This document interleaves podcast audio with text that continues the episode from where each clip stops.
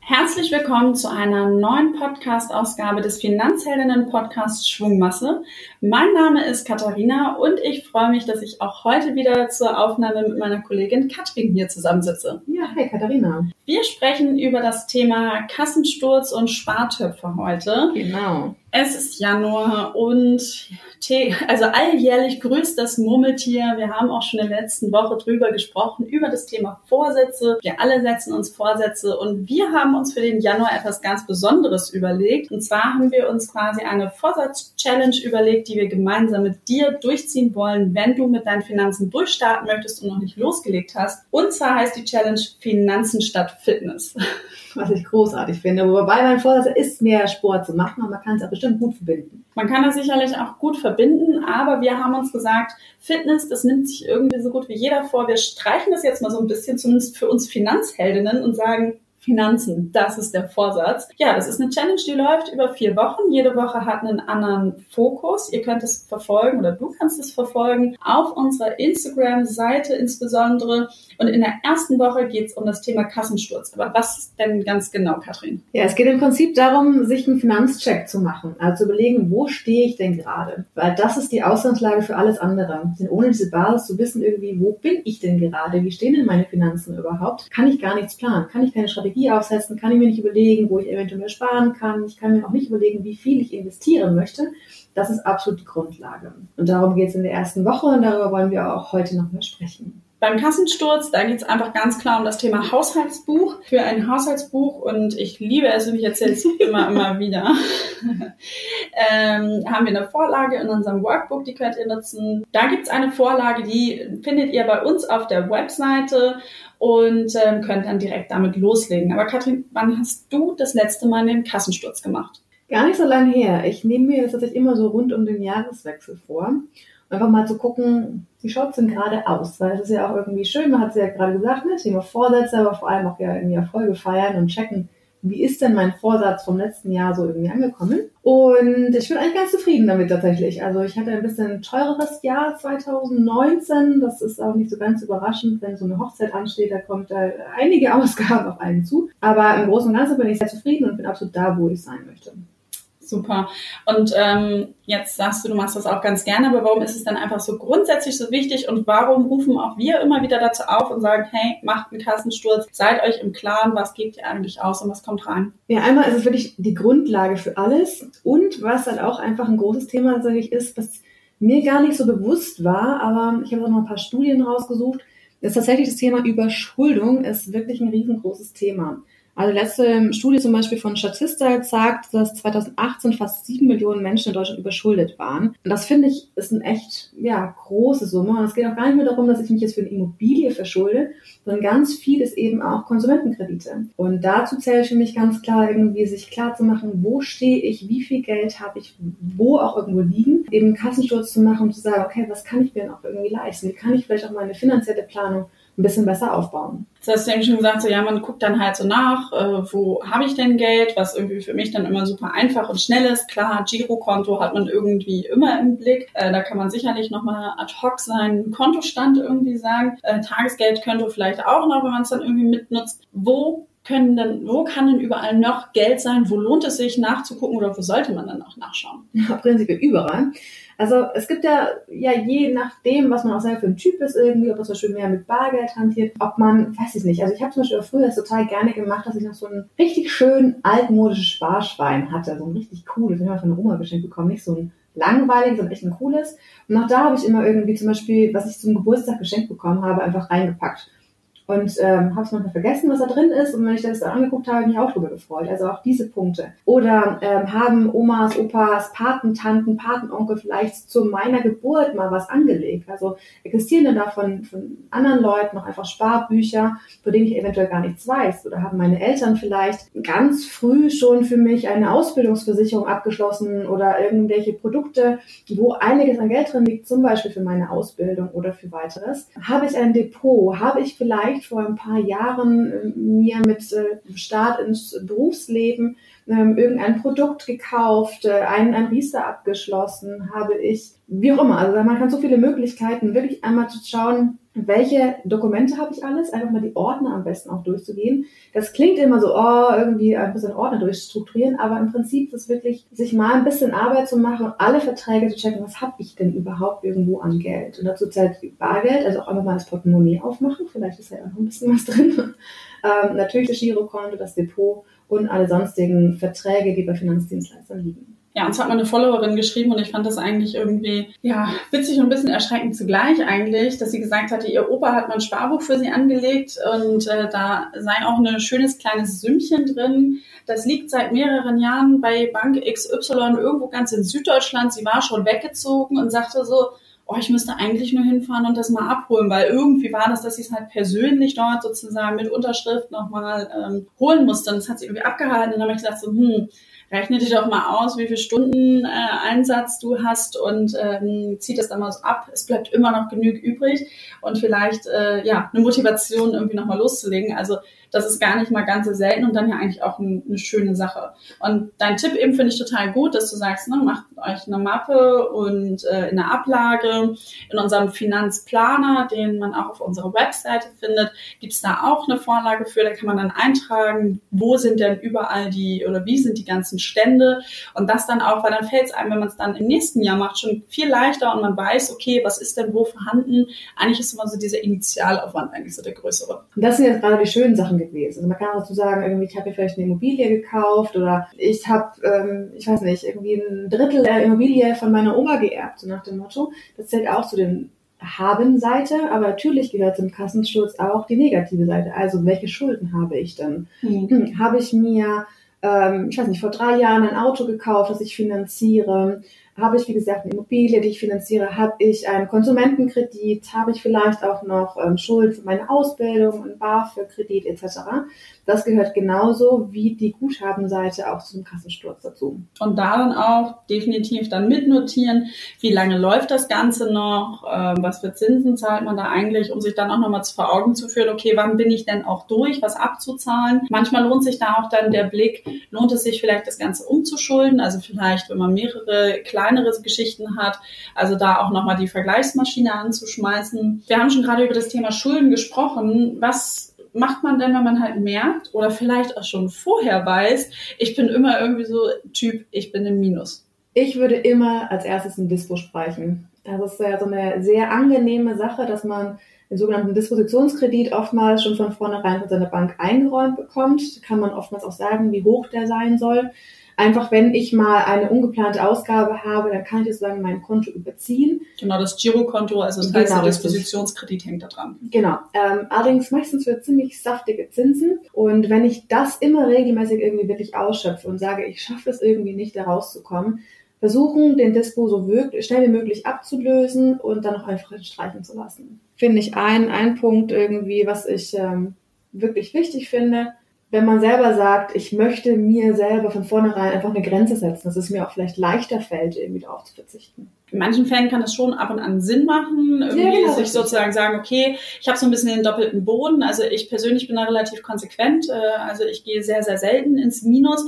Aber wenn dann doch mal eine größere Abbuchung kommt und ich die vielleicht doch ein bisschen aus dem Blick verloren habe oder irgendwie das Auto war gerade in der Reparatur und ich sage, die äh, 300 Euro zahle ich so und ähm, dann sind vielleicht nicht 300 mehr auf dem Konto, sondern nur 280. Dann geht sozusagen, kann man es nochmal ganz schnell überbrücken, weil dann ist noch was da, aber mein Dispo ist so, so, so gering, weil ich halt sage, das ist wirklich nur für minimale Sachen, die halt mal einen Ticken drüber gehen. Dafür habe ich ja äh, meine, meine ganzen Budgettöpfe ja eigentlich auch, über die wir auch gleich nochmal detaillierter sprechen. Genau, und wenn dann irgendwie zwei Tage später das Gehalt auf dem Konto ist, ist auch alles ja Überschaubar. Genau, richtig. Und ähm, also ich habe das auch ganz gerne in Dispo, was äh, Urlaub angeht, weil dass man sagen kann, wenn irgendeine unvorhergesehene Ausgabe kommen sollte und ich bin nicht im, in Deutschland irgendwie und dann kann ich das einfach nutzen.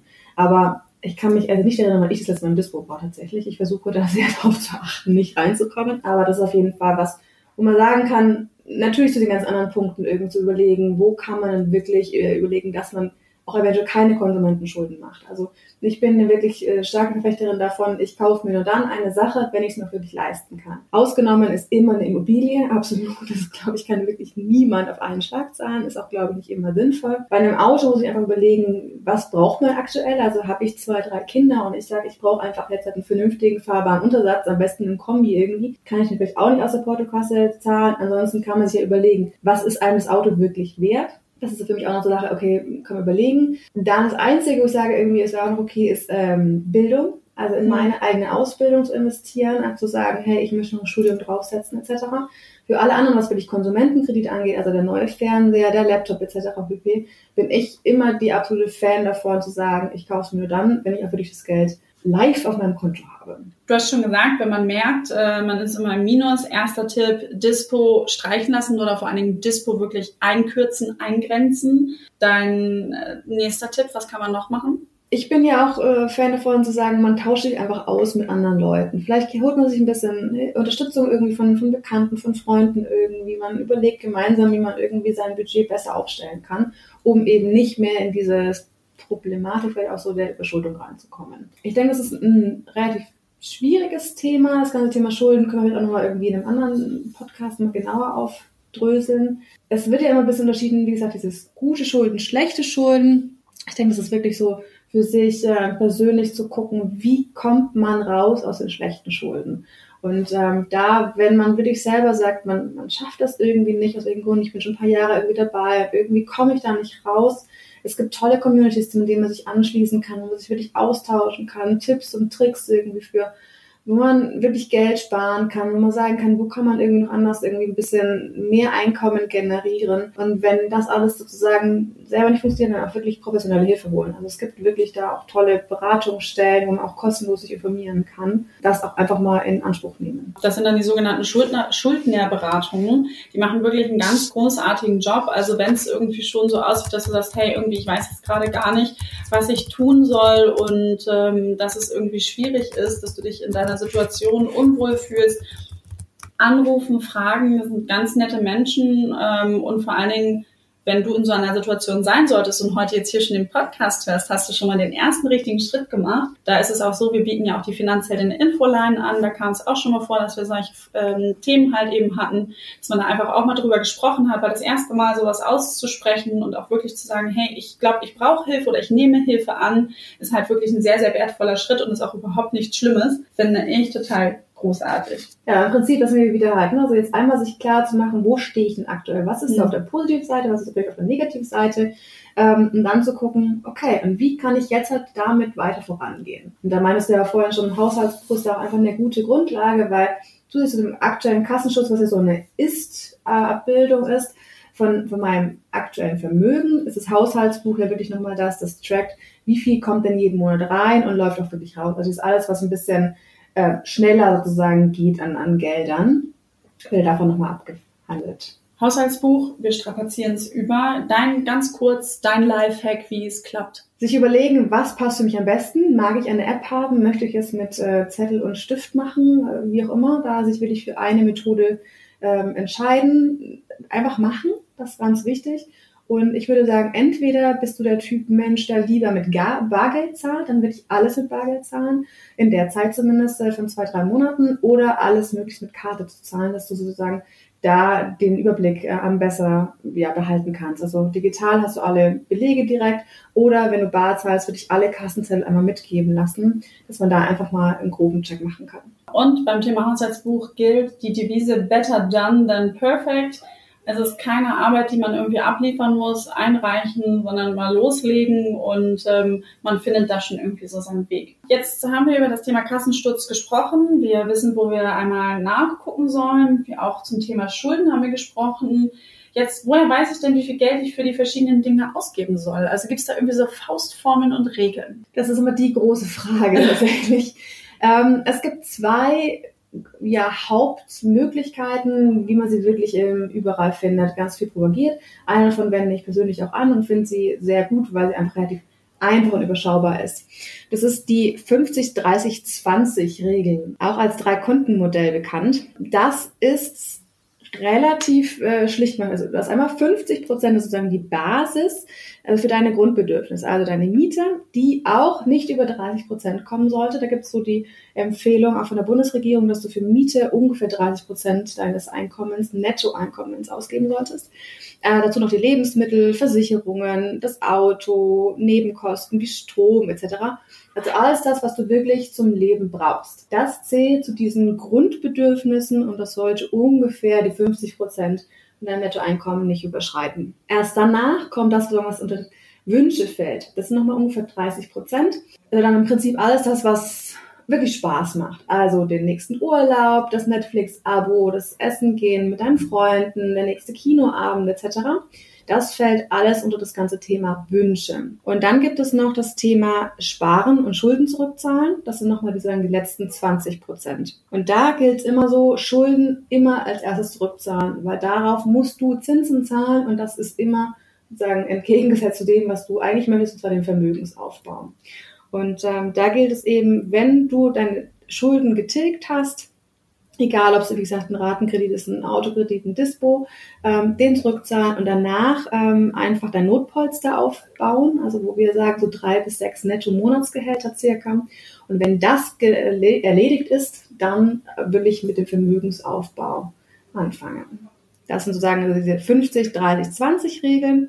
Ähm, es gibt so ein Beispiel, was ich einmal mitgebracht habe. Also wenn du 2000 Euro netto bekommst, dann bleiben diese 1000 Euro für alle Grundbedürfnisse, 600 Euro für Wünsche und 400 Euro für Sparen. Also wenn man so wirklich mal das runterbricht. Ich bin großer Fan davon, für diese drei ja, verschiedenen Schöpfe auch drei Konten zu haben, einfach um das besser trennen zu können. Also wenn du sparen möchtest, anfangen möchtest, dir wirklich was aufzubauen, ein extra Tagesgeldkonto aufzumachen, wo wirklich jeden Monat diese 20 Prozent weg überwiesen werden und nicht auf deinem Girokonto bleiben. Ähm, das ist einfach essentiell wichtig. Das gleiche mache ich auch mit Wünschen. Also ich habe zwei verschiedene Tagesgeldkonten. Das eine kommt das ganze Geld für Wünsche, das andere ist das, was ich für Sparen nehme. Wir wissen ja, Katrin, oder wer auch die Folge gehört hat, ähm, über das Thema Budgettöpfe. Du bist da äh, relativ konsequent und hast auch mal einen schönen Einblick gegeben mit deinen Budgettöpfe. Ich habe gerade mal kurz mitgerechnet. Ich bin sehr nah dran an den 50, 30, 20. Ich treffe sie nicht ganz genau, aber so, so grob und fast und knapp.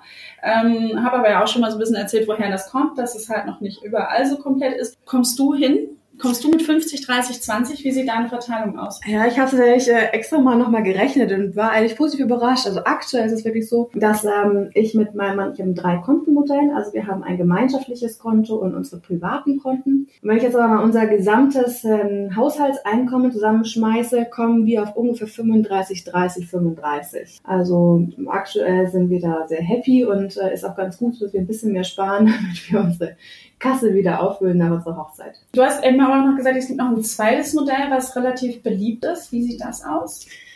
Genau, das ist das sogenannte Sechs-Konten-Modell. Es macht es ein bisschen aufwendiger, aber ist nochmal ein bisschen verfeinert in der Unterscheidung. Das äh, sagt im Prinzip, du hast ähm, circa 50 bis 55 Prozent für Notwendiges, also im Prinzip das gleiche wie bei dem Drei-Konten-Modell. Also alles an Miete, Lebensmittel, Versicherungen. Dann hat man nochmal ungefähr 10 Prozent für langfristige Ersparnisse, also für größere Anschaffungen, wie wenn ich weiß, irgendwie so in drei, vier Jahren brauche ich vielleicht ein neues Auto. Dann einmal äh, passives Einkommen, 10 Prozent. Das heißt, ähm, vor allem wird damit gemeint, will ich Depot in Wertpapiere. Heißt, äh, durch die Anlage in Wertpapiere kann ich mir ein passives Einkommen schaffen. Das heißt wirklich Investment, was mir zum Beispiel durch Kurssteigerungen, durch Dividendenzahlungen ein zusätzliches Einkommen irgendwann mal generieren kann. Dazu kommen nochmal 10% in Bildung, also in meine eigene Weiterbildung, in Seminare, in Bücher, die mich äh, beruflich, aber auch privat irgendwie weiterbringen. Nochmal 10% für Spaß, also wirklich alles, was einen Spaß macht, äh, an Urlaub, an Feiern gehen etc. Und nochmal 5% für Spenden. Das sind so diese sechs Konten, die nochmal ja wirklich ein großes Modell sind, was von vielen verfolgt wird. Auch eine spannende Aufteilung und auch das wieder zeigt, dieses Thema Budgettöpfe, es ist individuell, es gibt Faustformeln, an denen man sich orientieren kann und gerade wenn man das halt für sich nochmal aufsetzt, finde ich das auch eine gute Sache. Ähm, ich persönlich bin da mal so nicht päpstlicher als der Papst, nenne ich dann immer. Also wenn man ein paar Prozente abweicht, vielleicht sage ich das auch, weil es bei mir so ist. Aber ähm, immer im Blick haben, sozusagen das Ziel im Blick haben und vielleicht auch ein bisschen langfristig die Vision machen und auch mal sagen, okay, wenn es halt gerade mal irgendwie nicht ganz so ist, dass man dann halt irgendwie adjustiert. Wichtig ist zu wissen, wo stehe ich denn und wo will ich eigentlich hin. Und es gibt natürlich auch viele, unter anderem auch viele Blogger und Bloggerinnen, die Sparquoten von über 50 Prozent irgendwie sagen, dass man das unbedingt machen sollte. Da würde ich halt sagen, natürlich ist es klar, je mehr man spart, desto höher wird das Vermögen. Aber vergesse nicht den Ausgleich zwischen dem Leben im Hier und Jetzt und irgendwie das in der Zukunft. Also es ist natürlich super und das wollen wir dir ja auch vermitteln. Baue dir ein langfristiges Vermögen auf und schaue, wie du aufgestellt bist. Aber dieses Thema Belohnung im Hier und Jetzt und auch halt eben dieses Thema Spaß zu haben und halt auch eben Freude, und das ist für jeden etwas anderes, ist sehr individuell, sollte man halt an der Stelle nicht vergessen. Genau. Ich glaube, das ist wirklich die Frage, welche Ziele habe ich denn? Also wenn ich, ähm, ich weiß nicht, ich möchte gerne in drei Jahren meinen Job für auf einen, einen Nagel hängen und ich möchte zwei Jahre Weltreise machen, dann habe ich ein ganz anderes Ziel vor Augen und vielleicht kann ich dann einfach wirklich meine Sparquote auf 50 Prozent hochschreiben, weil ich dieses Ziel vor Augen habe. Und das ist natürlich immer eine ganz eine individuelle Entscheidung und ähm, wir sprechen jetzt ja auch bald, habe ich eine, äh, kommt eine Podcast-Folge, kannst auch schon drauf äh, gespannt sein, zum Thema Frugalismus was ja genau in diese Richtung geht. Also möglichst viel früh zu sparen, um möglichst früh in Rente zu gehen. Also ich denke, da gibt es viele spannende Lebensmodelle, wo man wirklich schauen muss, was passt denn zu mir in meiner Situation. Du hast eben gerade äh, gesagt, ähm, wenn man jetzt von dem Beispiel spricht, Weltreise in circa drei Jahren. Und dann ist natürlich so ein bisschen die Frage, da möchtest du ein bisschen auf das Thema von den Budgettöpfen auf die Spartöpfe nochmal spezieller eingehen. Was ist denn der Unterschied zwischen einem Spartopf und einem Budgettopf? Im Prinzip ist äh, Spartopf ein Unterteil des, des Budgettops. Also ein Budget hatten wir ja gerade schon gesagt, wenn wir zum Beispiel diese drei Kontenmodelle, diese 50, 30, 20 Regel haben, da sind da ja auch die ganzen Grundbedürfnisse wie Miete. Also mhm. das ist ja auch ein Budget, was jeden Monat weggeht, äh, was ich, wenn ich Miete zahle, eben an, an meinen Vermieter ähm, wegüberweise. Und das kann ich ja nicht sparen. So, das heißt, ich habe Spartöpfe für das, was ich als Wunsch habe, die 30 Prozent, und das, was ich sozusagen als Sparen habe für langfristigen Vermögensaufbau oder auch für kurzfristigere Ziele. Das sind sozusagen Spartöpfe für mich. Ähm, dann kann man natürlich überlegen, wie möchte man diese Spartöpfe wieder unterteilen. Also wenn wir wieder bei dem Thema, das natürlich ganz individuell ist. Was bin ich denn auch für ein Risikotyp? Wie viel Geld habe ich denn aktuell schon als Vermögen, als, als Grundbasis?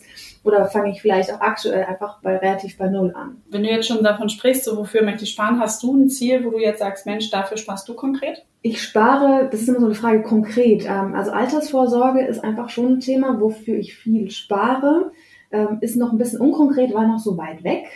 Auf jeden Fall trotzdem ein aber. konkretes Ziel irgendwie, wo ich sage, dass ich ähm, da einfach relativ früh anfangen möchte, um einfach einen guten Grundstock ähm, anzusparen der dann über die Jahre für mich arbeiten kann. Ich spare jeden Jahr wieder für meinen Urlaub. Ich habe noch keine Pläne für 2020, aber ich habe viele Ideen, deswegen ähm, da werde ich auf jeden Fall auch noch ein bisschen Budget brauchen. Und insgesamt sind wir auch dabei, was ich auch schon mal erzählt habe, dass wir insgesamt unser Eigenkapital nur wieder ein bisschen aufstocken um wieder ein bisschen besseren Puffer für uns zu haben, mit dem wir gut schlafen können. Jetzt hast du zwei sehr gute Beispiele äh, genannt, die mir die Überleitung erleichtern. Und zwar hast du einmal das Thema Sparen für Urlaub und die Altersvorsorge. Weil die Frage äh, bekommen wir auch immer häufig über die unterschiedlichsten Kanäle. Ja, ab welchem Zeitraum lohnt es sich denn überhaupt in Wertpapiere zu investieren? Oder äh, kann ich, wenn ich jetzt sage, ich möchte für die berühmte Weltreise in drei Jahren in Wertpapiere investieren, was würdest du da sagen, Katrin? Auf keinen Fall. also für mich sind Wertpapiere ab fünf bis sieben Jahre plus. Für mich sind Wertpapiere wirklich langfristig und ich finde auch, dass es wirklich ähm, eine langfristige Geschichte einfach sein sollte. Weil Wertpapiere unterliegen einfach Schwankungen und die kann man einfach nur durch die Zeit ausgleichen. Breit streuen und viel Zeit mitbringen ist da ja absolut die Devise. Das heißt, wenn du in drei Jahren in Weltreise, zur Weltreise gehen möchtest und weißt, du brauchst dafür 10.000 Euro, dann sollte man die wirklich einfach auf ein Tagesgeldkonto sparen. Ein extra Konto einrichten, wo man das jeden Morgen wegüberweist und ähm, wo man einfach nicht rangeht. Und ja, am Ende macht es auch da wieder äh, Streuung beim Thema Wertpapiere, wenn man halt über einen Zeitraum, der länger ist als äh, fünf bis sieben Jahre plus anlegt, äh, Sinn, aber natürlich auch beim Geld an sich, dass man halt eben sich was aufbaut auf den unterschiedlichen Konten und Tagesgeld, Festgeld, natürlich Wertpapiere für die langfristige Anlage ist sinnvoll. Ich glaube, damit haben wir sozusagen unsere Tipps zum Thema Kassensturz schon soweit zusammengefasst zusammengefasst oder Kathrin, habe ich noch irgendwas vergessen? Ja, ich würde auf jeden Fall gerne noch ergänzen, dieses Thema ähm, es gibt so ein, also ich nenne das Überlaufmodell. Für mich kommt als erstes Schulden tilgen. Also wenn Schulden vorhanden sind, die auf jeden Fall tilgen, danach sich den Notgroschen aufbauen und danach erst überlegen, was kann ich denn wirklich äh, investieren. Und da ist immer so die Frage, oh, ich muss so lange warten, irgendwie drei bis sechs Monatsgehälter, ich habe vielleicht gerade erst eins zusammen, kann ich nicht nur nebenbei anfangen? Ich würde wirklich sagen, bleib dabei und wirklich bisschen Geduld mitbringen, bau dir diesen Puffer auf, wird dir äh, gut tun, dass man irgendwie diese psychologische Sicherheit hat, ich habe da einfach äh, einen Betrag X in der Hinterhand. Man kann aber natürlich sagen, dass man nebenbei mit kleineren Beträgen anfängt. Also ich baue hauptsächlich irgendwie meinen mein Notgroschen auf, fange aber nebendran zum Beispiel 50 Euro im Monat an, in Wertpapiere anzulegen über einen Sparplan, einfach um da ein bisschen Erfahrung mit zu sammeln und äh, ja, diese, diese Hürde zu überwinden, auch mit kleinen Beträgen einfach einzusteigen. Aber ich würde wirklich ganz strikt diese, diese Regel einhalten, Notgroschen, danach erst investieren und erst investieren würde ich in Wertpapiere, wenn man das nötige Wissen dafür aufgebaut hat, um einfach die Sicherheit zu haben, dass ich weiß, was ich da tue und mit einem Zeithorizont von mindestens fünf Jahren. Ich würde mal die Themen zusammenfassen, denn wir haben jetzt ein paar unterschiedliche Themen gehabt, die alle zusammengehören und die auch der wichtige erste Schritt sind, gerade bei unserer Challenge Finanzen statt Fitness, Erster Schritt, mache einen Kassensturz, führe ein Haushaltsbuch, nutze dafür unsere Haushaltsbuchvorlage, die du online findest, teile dir deine Budgettöpfe auf, schaue danach, welches Modell möchtest du da fahren, die 50-30-20-Methode als Vorschlag haben wir dir geliefert oder auch das Sechs-Konten-Modell. Und dann schau ganz genau auf deine Spartöpfe. Was möchtest du mit deinem Spartopf machen? Wie viel soll wofür investiert werden und in welche Produkte? Und damit dir das leichter fällt, geben wir, gebe ich dir jetzt schon nochmal einen Ausblick auf die nächsten drei Wochen unserer Finanzen statt Fitness Challenge äh, die man auch später, wenn du den Podcast erst später hörst, nochmal auf unserer Webseite finden wird. Ähm, nächste Woche geht's weiter mit dem Thema, setze dir ein finanzielles Ziel. Also wofür genau möchte ich in welchem Zeitraum sparen? Dann geht es in der Woche darauf um das Thema Budget festlegen, also wirklich konkret sagen, wie viel Geld brauche ich denn dafür? Und sich auch für ein Produkt entscheiden. Und in der letzten Woche werden wir nochmal das Thema Money Mindset, was hat man gelernt, was hat man mitgenommen, auch nochmal besprechen. Und ich finde, das ist ein super Einstieg für das Jahr und ich freue mich schon auf einen ganz tollen Monat. Und äh, danke dir, Katrin, herzlich, äh, dass du mit mir nochmal über das Thema Budgettöpfe, Spartöpfe, Kassensturz gesprochen hast. Und ich freue mich auf ein ganz tolles Jahr mit dir. Vielen Dank, Katharina. Ich freue mich auch.